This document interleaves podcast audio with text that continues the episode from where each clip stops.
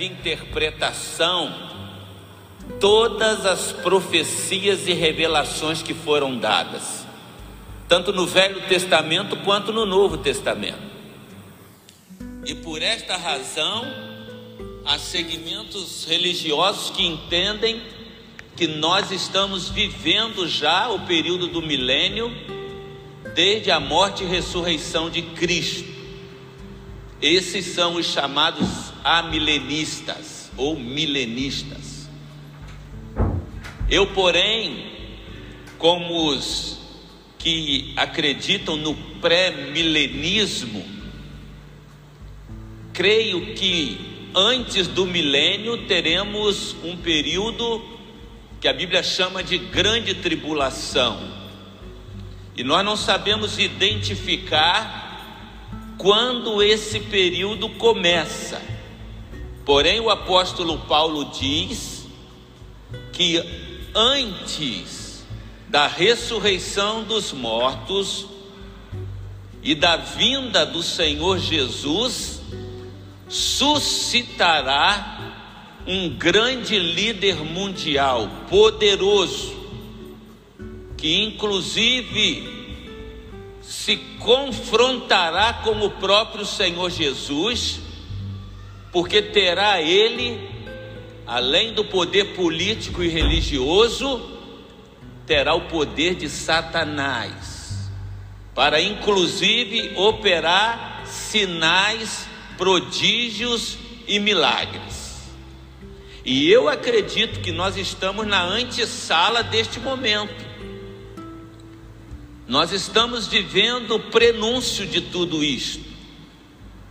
E aqui no livro de Apocalipse, no capítulo 20, no verso 6, a palavra do Senhor diz assim: Felizes e santos os que participam da primeira ressurreição.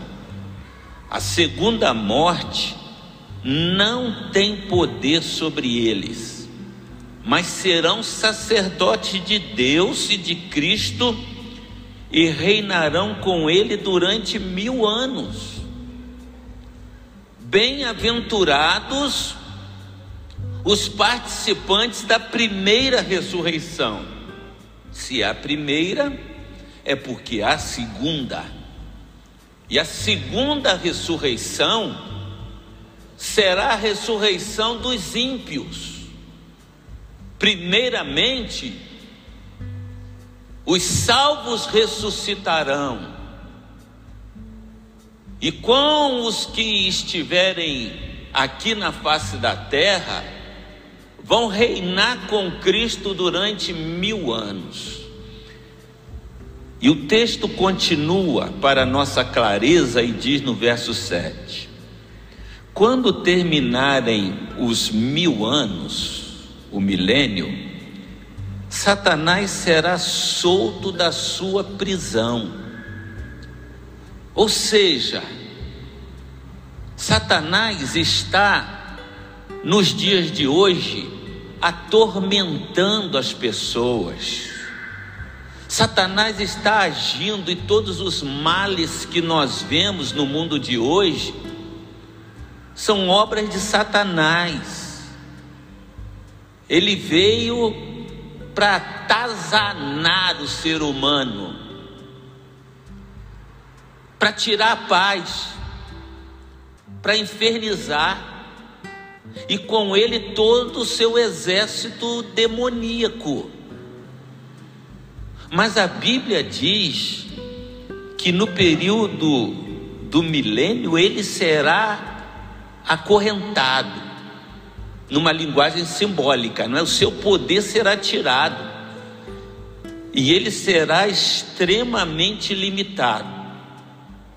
Quando terminarem os mil anos, Satanás será solto da sua prisão. Isto significa que depois do milênio, o mundo ainda terá continuidade como conhecemos nos dias de hoje. É evidente que para a nossa mente é muito complexo a gente entender isto. Mas segundo a Bíblia, a situação do mundo vai continuar. E por isso o texto sagrado continua e diz assim: E sairá, Satanás será solto da sua prisão, e sairá para enganar as nações que estão nos quatro cantos da terra, Gog e Magog, a fim de reuni-las para a batalha. Seu número é como a areia do mar. A Bíblia diz em outros textos, tanto de Ezequiel, quanto do próprio livro de Apocalipse, a respeito da região de Gog, que fica na terra de Magog, uma região onde está o que era conhecido antes de antiga União Soviética. Aqueles povos vão se unir e outros que eu prefiro não mencionar o nome, porque há restrição nos dias de hoje vão se unir como um grande exército para destruir a nação de Israel. Por isto, Israel é o termômetro de Deus, é o relógio de Deus, e a gente tem que estar sempre acompanhando a nação de Israel, porque Deus tem um plano para aquele povo, como eu já preguei aqui dizendo que Deus fez uma aliança com Jacó. E não importa hoje se Israel tem se tornado um país secular, onde há judeus que nem creem em Deus, isso não importa. O fato é que Deus fez uma aliança com Jacó, que teve o nome mudado para Israel e que deu origem à nação de Israel. Deus tem uma aliança com Abraão. Deus tem uma aliança com Isaac. E nós temos que entender que numa grande batalha final, onde a Bíblia menciona Gog e Magog, mas em outro texto mais na frente vai falar sobre o Armagedon, estourará o Armagedon e o Armagedon significa uma grande batalha que para mim é a mesma batalha de Gog e Magog. Países vão se unir contra Israel. Você pode perceber que até os dias de hoje, Israel agora como nação, desde 48, 1948, uma nação que ressurgiu do nada quando todos os judeus estavam espalhados pela terra, e fazendo um parêntese, porque é possível que muitos não saibam disso, mas desde os anos 70, quando Jesus profetizou que o templo seria destruído, a nação seria destruída, e isso aconteceu nos anos 70, e houve o que a gente conhece como diáspora. Os judeus foram espalhados por todos os cantos da terra. A gente sabe que desde aquele tempo, os judeus não tiveram mais nação. E aquelas terras onde eles ocupam hoje, após a Segunda Guerra Mundial, ficou sob o domínio da Inglaterra. Ali era domínio da Inglaterra. E os ingleses então fizeram uma concessão de dar aquele território aos judeus. E aquele território era o mesmo território conquistado por eles segundo as promessas de Deus, eu darei essa terra para vocês. E vocês podem perceber, talvez quem nunca foi a Israel tenha mais dificuldade, mas quem já foi, algumas vezes, como é o meu caso, Israel está ali, aquele paísinho no tamanho de Sergipe ou menor. Sergipe é o menor país, menor estado do nosso país. E todos os povos em volta, praticamente, têm Israel como inimigo. É o único país democrático em toda aquela região. E é um país pequenininho, mas poderoso, que está entre as quatro nações mais poderosas do mundo. Israel não precisa nem da ajuda dos americanos para se defender.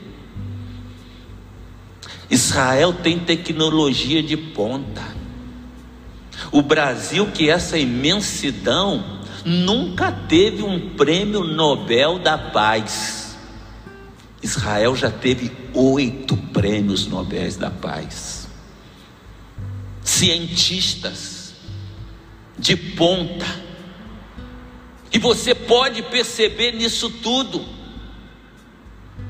Os grandes homens que fez as maiores descobertas do mundo, como Einstein, todos judeus os mais ricos, os mais poderosos, sendo um povo que já foi massacrado, tanto na Alemanha no período do nazismo, quanto em outros países, que eu fiz inclusive menção hoje pela manhã Espanha, Portugal, até mesmo Argentina povo que foi subjugado para abandonar a sua fé em Deus e aceitar os dogmas da religião católica. E aqueles que não aceitavam eram expulsos dos seus países. Por isso, no Brasil, Nordeste, Minas Gerais, receberam muitos judeus e muito da nossa cultura, que eu não vou reprisar aqui o que falei pela manhã, mas tem a ver com a cultura judaica. Eu pergunto: esse povo tem algo de especial ou não tem? Deus tem uma promessa para esse povo. Esse povo se afastou dele. Mas a Bíblia diz que o remanescente será salvo. Quem será o remanescente? Aqueles que estiverem vivendo quando Jesus voltar. Vão recebê-lo como Messias. Mas antes disto, esse líder mundial que vai surgir durante a grande tribulação, creio eu assim, e que vai governar o mundo, os judeus vão aceitá-lo pensando ser ele o Messias. Até que ele pretende ser adorado como Deus, porque terá o poder de Satanás, e o que o diabo sempre quis é se colocar no lugar de Deus. E aí os judeus vão entender que ele não é o Messias, mas é o falso Messias. E se levantará contra e as nações se reunirão para destruir Israel. E quando isto estiver por acontecer, como diz o texto aqui, Gog e Magog se levantará a fim de reuni-las, reunir as nações para a batalha. Seu número é como a areia do mar, um exército poderoso, milhares e milhares de pessoas as nações marcharam por toda a superfície da terra e cercaram o acampamento dos santos, uma referência ao povo de Deus. A cidade amada, Jerusalém, mas um fogo desceu do céu e as devorou. Neste tempo, Jesus então virá em socorro daquele povo porque nós fomos adotados como filhos, mas nós somos gentios, nós não somos judeus. Porém, todos aqueles que recebem a Jesus, judeus ou não, vão participar da primeira ressurreição e reinaremos com Cristo, segundo a Bíblia, por mil anos tempo de paz, onde não haverá dores como as que nós temos nos dias de hoje. E o que vai acontecer com Satanás? Olha o verso 10.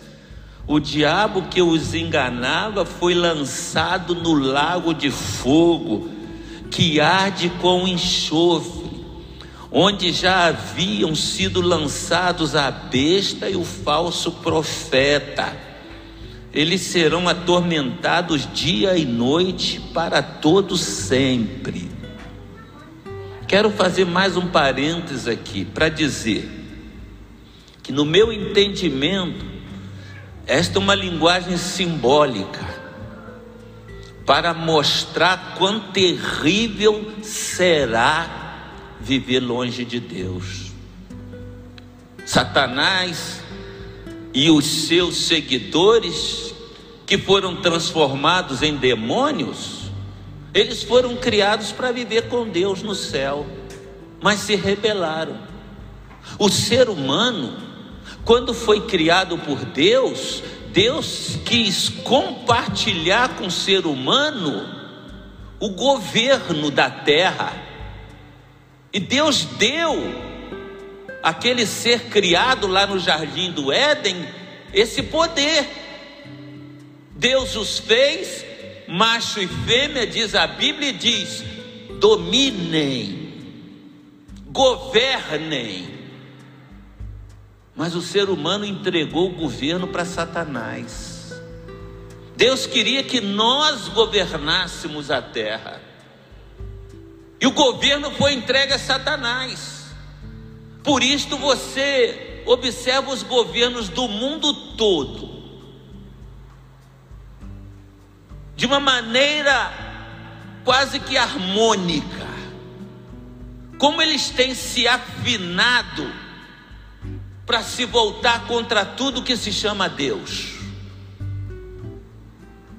E nós estamos encaminhando nessa direção de rebelião, porque o governo está nas mãos de Satanás. Mas a Bíblia diz que ele será solto por um tempo depois do milênio, por pouco tempo. E depois o diabo que os enganava foi lançado no lago de fogo. Não creio que haja uma caldeira ou um planeta não é pegando fogo e as pessoas perdidas vão ser jogadas lá e o diabo também vai ser jogado lá. Mas eu acredito que o que a Bíblia está dizendo aqui é que viver longe de Deus será algo tão igual ou pior do que viver numa caldeira de fogo. Está entendendo, amado? O próprio Senhor Jesus, quando conta a história do rico e Lázaro, o que é que ele diz? Que o rico que foi para a perdição, e não foi para a perdição por ser rico, foi para a perdição por não crer em Deus.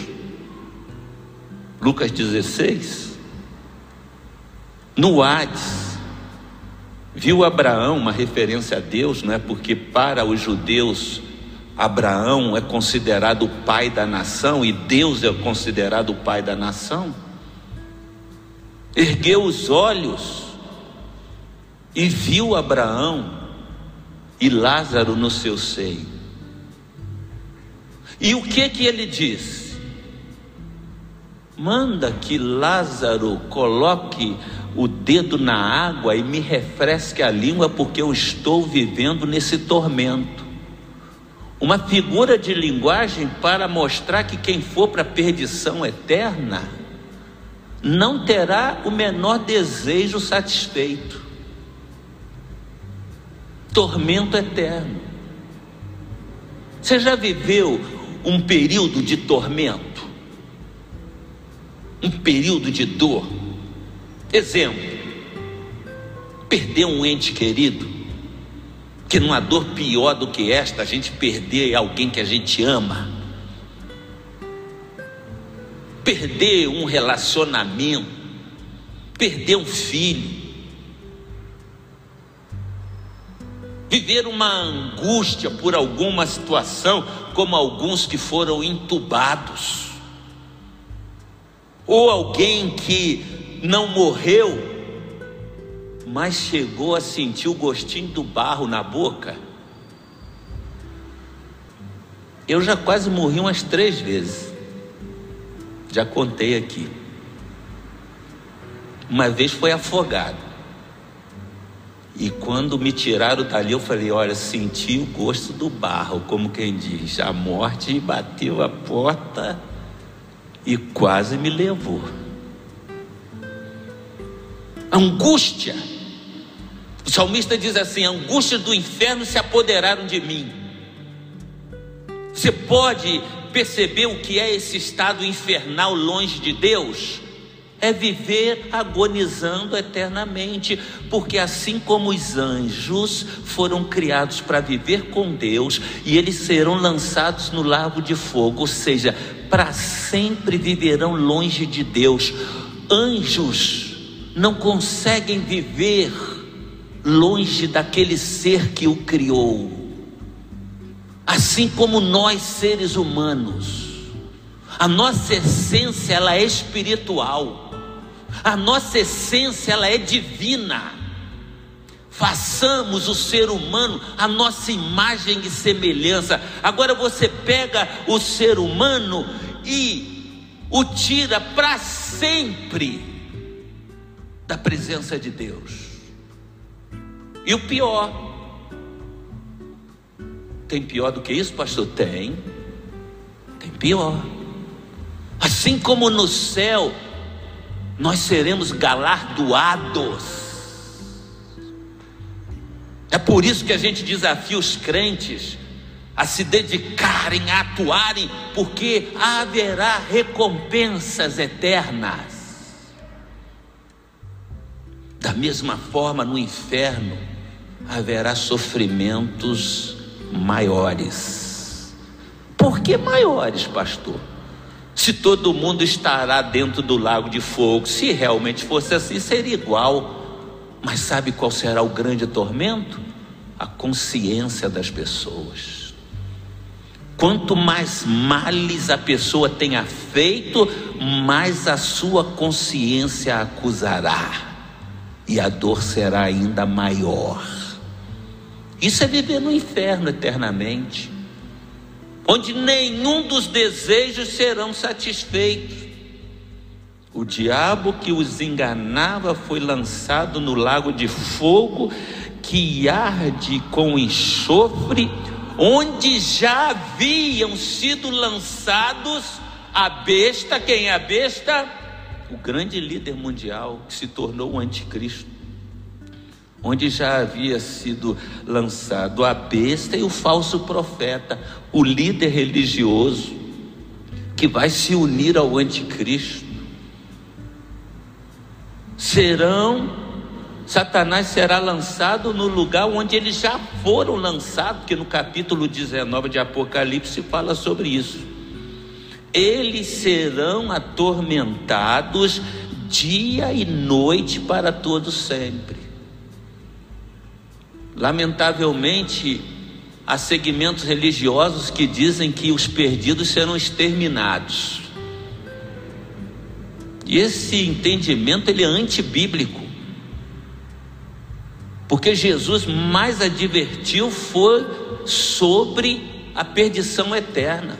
O profeta Isaías chega a dizer: onde o bicho não morre, o fogo não se apaga, é sofrimento eterno.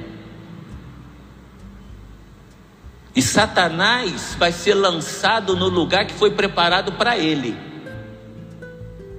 E lamentavelmente aqueles que não creem em Jesus serão lançados na perdição eterna, mas a perdição eterna não foi feita para o ser humano. Foi feita para Satanás e seus anjos. Mas lamentavelmente, a humanidade tem voltado as costas para Deus e abraçado aquilo que Satanás tem oferecido. Por isso é tempo de vigilância. A Bíblia fala que logo a seguir, versículo 11, vai haver um grande julgamento. Depois vi um grande trono branco, símbolo da presença de Deus, e aquele que nele estava sentado. A terra e o céu fugiram da sua presença, e não se encontrou lugar para eles. João vê a grandeza de Deus, e Deus não pode ser contido por lugar algum, nem por terra, nem por céu. Muitas pessoas imaginam que Deus está em algum lugar do planeta que Ele criou, ou dos multi-universos que Ele criou. Não. Deus está além da coisa criada. Deus habita entre luzes inacessíveis. Ele não está, ele não faz parte da criação. Os panteístas ensinam assim. Panteísmo é imaginar que Deus está na árvore, Deus está nos animais, Deus. Não, Deus está além de tudo que ele criou. Por isso, João tem essa visão da presença de Deus, do trono de Deus. Não se achou lugar para eles vi também os mortos, grandes e pequenos, ou seja, pobres e ricos, analfabetos e cultos. Vi os mortos, grandes e pequenos, em pé diante do trono, e livros foram abertos. Uma linguagem simbólica também para mostrar que Deus tem tudo registrado, desde o teu nascimento até a sua morte. Deus tem o registro de todas as coisas, sobre todos nós. E essa ideia de que abriram-se os livros, significa que Deus vai trazer à nossa memória tudo aquilo que nós fomos, tudo aquilo que fizemos. Estes livros são os livros das nossas ações. Abriram-se os livros. Outro livro foi aberto. Agora abre-se o livro principal. O li outro livro foi aberto. Deus analisou as obras de cada um. Agora vamos ver se o teu nome está aqui. Outro livro foi aberto. O livro da vida o livro da vida. Os mortos foram julgados de acordo com o que tinham feito, segundo o que estava registrado nos livros. Os mortos, todos ressuscitados, estarão sendo julgados, segundo aquilo que fizeram E Deus vai verificar se o teu nome está no livro da vida, o livro da vida do Cordeiro. Foi para isso que Jesus morreu naquela cruz para nos dar vida e vida eterna. Ele mesmo assim afirmou: quem crê em mim, tem a vida eterna, não entrará em juízo, mas passou da morte para a vida. Louvado seja o nome do Senhor, graças a Deus. Bem-aventurado aqueles que tiverem parte na primeira ressurreição, quando Jesus vier. A segunda ressurreição será a ressurreição dos perdidos. Os que participarem da primeira ressurreição são aqueles que lavaram as suas vestes no sangue do Cordeiro, que entregaram as suas vidas a Jesus. Vi também os mortos, grandes e pequenos, em pé diante do trono, todos. Livros foram abertos. Outro livro foi aberto, o livro da vida. Os mortos foram julgados de acordo com o que tinham feito, segundo o que estava registrado nos livros. E aí João detalha e diz: o mar entregou os mortos que neles haviam. Muitas pessoas ficam se perguntando, né? Quem morreu no fogo, quem morreu no mar está aqui. O mar entregou os mortos que nele haviam. A morte e o Hades são duas palavras que às vezes trazem confusão à mente das pessoas, porque Hades tem dois sentidos: tem o sentido de inferno, sofrimento, mas também tem o sentido de sepultura. Então João está dizendo assim: não haverá mais sepultura, a morte morreu, não existirá mais morte. Todos os que morreram, independente da situação que tenham morrido, voltarão à vida. A morte e o Hades entregaram os mortos que neles havia. Cada um foi julgado de acordo com o que tinham feito. Então a morte e o Hades, olha bem, foram lançados no lago de fogo. A Bíblia diz que existe anjo da morte, e não existirão mais, todos serão para sempre exterminados e jogados no lago de fogo.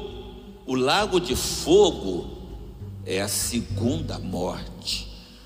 Aqueles cujos nomes não foram encontrados no livro da vida, foram lançados no lago de fogo, foram lançados na perdição eterna. Para terminar, eu deixo uma pergunta com você: está o teu nome escrito no livro da vida? Está o teu nome escrito no livro da vida? Não porque você é bonzinho, boazinha, religioso, religiosa Está o teu nome escrito na, no livro da vida, porque desde que você entregou a tua vida a Jesus, você procura servi-lo de todo o coração. Porque a tua fé está colocada no nome dele. Acho que a gente cantou aqui, não cantou? Não há outro como tu, a gente cantou? Não há outro como tu, não há outro como Jesus, amado.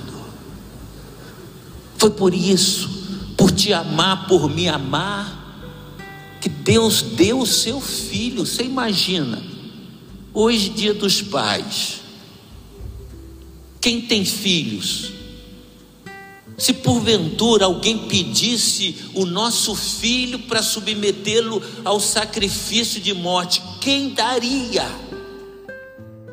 Você poderia até dizer: Não, eu morro no lugar dele, mas o meu filho não. Deus deu seu filho por amor a você. Ele te ama profundamente para te livrar da perdição eterna. Infelizmente, a maioria do ser humano não acredita nessas coisas. Vê a Bíblia como um livro ultrapassado, é o livro de Deus que Ele deixou para nós, é o mapa que nos leva à vida eterna. Jesus diz que Ele dá a vida eterna para as suas ovelhas, João capítulo 10, e ninguém pode arrebatar as suas ovelhas das suas mãos. Ele afirma: Meu Pai que me deu é maior do que todos, e ninguém pode arrebatá-las das mãos de meu Pai. Jesus dá de graça, mas ele pagou um preço alto. A vida eterna. Eu sei que vou viver eternamente. Você vai viver eternamente. Crendo ou não em Deus, todo ser humano que já nasceu está sentenciado a viver eternamente com Deus ou sem Deus. Sem Deus, a Bíblia chama de inferno, de tormento, de sofrimento. Com Deus, uma vida em abundância, uma vida sem dor, sem lágrimas, como veremos no próximo capítulo. Se houver alguém me ouvindo nesta hora, que ainda não tem certeza de que o seu nome está escrito no livro da vida, você pode ter certeza hoje. Porque se você invocar o nome do Senhor, você será salvo hoje. É por isso que a Bíblia diz: hoje, se ouvides a sua voz, não endureçais os vossos corações. Às vezes a gente ouve de pessoa quando faz essa pergunta: né? você tem certeza da vida eterna? Aí a pessoa diz assim: Deus é que sabe, né, pastor? Como é que eu vou saber? Mas se eu der um cheque para você, de 10 mil, 50 mil, de 100 mil reais, o cheque está na tua mão. Você tem ou não 50 mil reais, 100 mil, 10 mil? Ah, você pode dizer, ah, pode ter, pode estar sem fundo. É, se o ser humano der, pode estar sem fundo, mas quem te deu esse cheque foi Jesus. E esse cheque está escrito lá, aqui o passaporte para a vida eterna. Você tem a vida eterna, ninguém pode tirar das minhas mãos. Você é meu, você é minha, você vai viver comigo. Agora, os não salvos serão julgados segundo as suas obras, os salvos serão galardoados. Quanto mais você ama o Senhor, quanto mais você depende do Senhor, quanto mais você faz a vontade do Senhor, querido, Ele tem uma premiação para você. Você viu como é que é bonito nas Olimpíadas? Não é? Quando o corredor, o atleta ganha medalha de ouro, ou de prata, ou de bronze. Não é legal?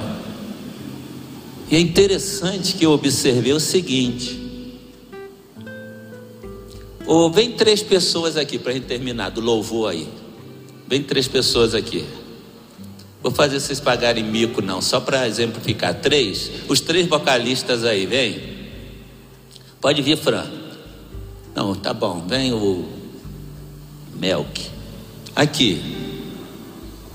Vem cá. Jojoba. Esse aqui ganhou uma medalha. Vem cá. Esse aqui fica no outro degrau. Desce um degrau, é isso. Esse aqui ganhou outra medalha. Olha. Medalha de bronze, medalha de prata, medalha de ouro. O que eu observei é que esse aqui está muito alegre, mas ele não proporciona tristeza para ele, não. Aquele ali está muito alegre com a medalha de prata, mas não proporciona tristeza para ele, não. No céu haverá alegria perene para todos, só que uns vão receber medalha de bronze, outros medalha de prata outros medalha de ouro. Qual medalha você gostaria de receber? Todo mundo vai estar feliz. Esperava de ganhar nada, ganhou uma medalhinha. Não é verdade? Mas está feliz. O outro mais feliz ainda. O outro mais feliz ainda. Você está entendendo como será no céu? Não haverá tristeza mas eu gostaria de ter medalha de ouro. Eu gostaria de receber aquilo que Paulo diz, o prêmio da soberana vocação de Deus que está em Cristo Jesus, nosso Senhor. Haverá uma premiação, querido. Não haverá julgamento para os salvos, não, haverá premiação. Julgamento é para os ímpios. Sofrimento, mais sofrimento, mais sofrimento. Para os justos, recompensa eterna.